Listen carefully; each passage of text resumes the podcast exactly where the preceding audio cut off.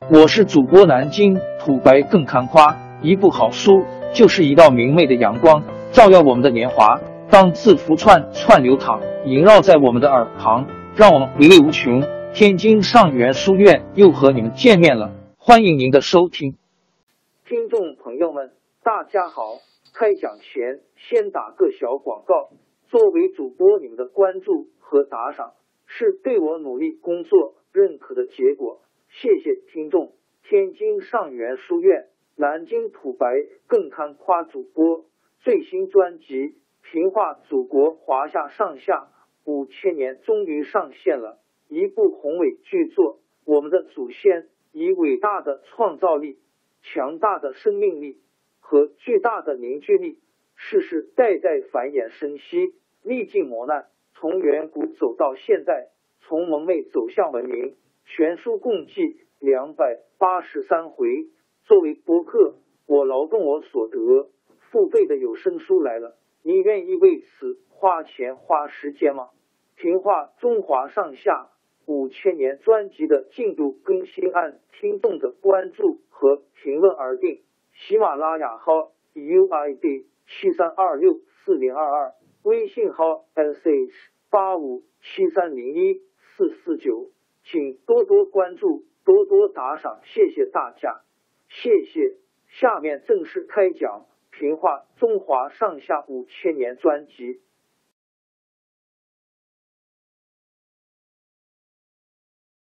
龙武、鲁王两个南明政权先后覆灭之后，清军分三路向西南进攻。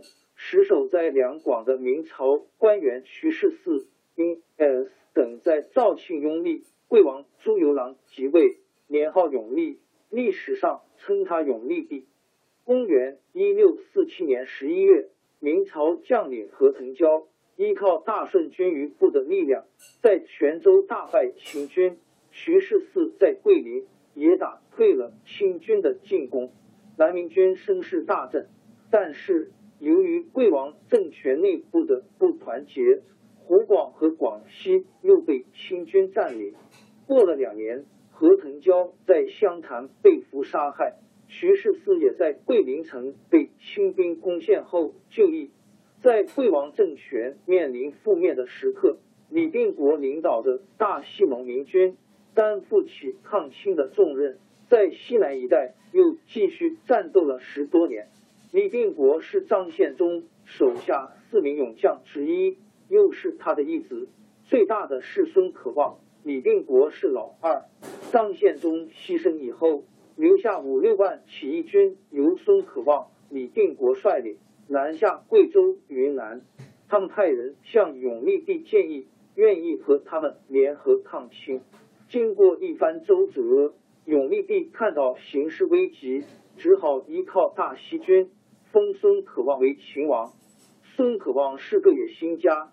他把永历帝控制在手里，在贵阳作威作福，独断专横，不把抗清放在心里。李定国却一心抗清。他在云南花了一年时间，训练了三万精兵，加紧制造武器盔甲。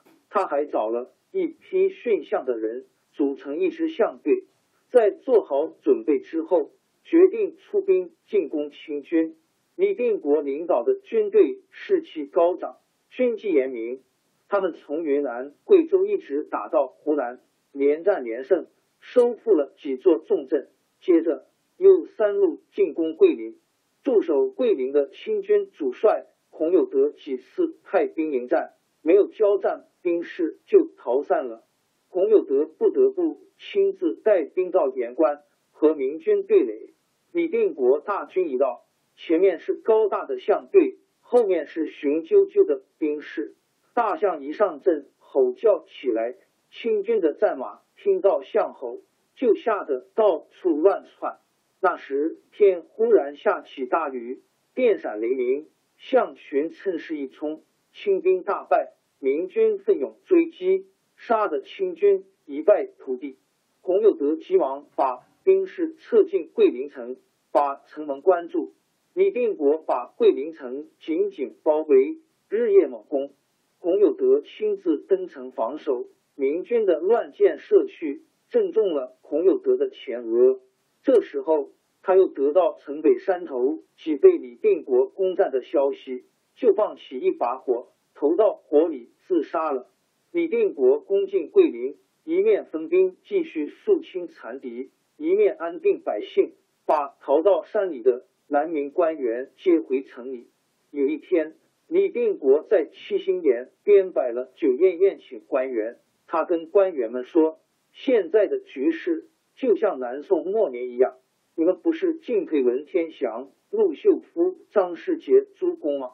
他们的精忠好气固然是名留青史，但是我们敬忠国家，毕竟不希望有这样的结局啊！”大家听了都深深佩服李定国的豪迈气概，永历必得到捷报。封李定国为西宁王，接着李定国又带兵打下永州、衡阳、长沙，一时进越州，清朝廷大为震惊，连忙派亲王倪堪带兵十万反攻长沙。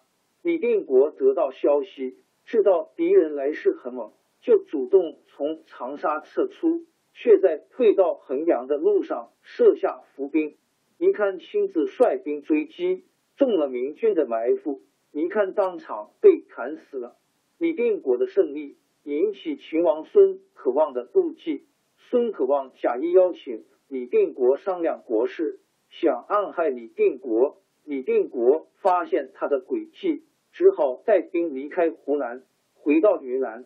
孙可望想提高自己的威望，亲自到湖南进攻清军，却打了个大败仗。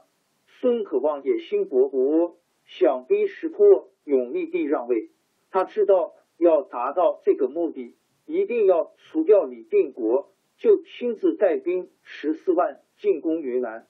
哪里想到他手下的将士们恨透了他的分裂活动，在双方交战的时候，纷纷倒戈奔向李定国一边，孙军全部瓦解。孙可望狼狈逃回贵阳。又遭到留守贵阳的将士的反对，孙可望走投无路，就逃到长沙向清军投降。声明政权经过孙可望叛乱，力量已经削弱。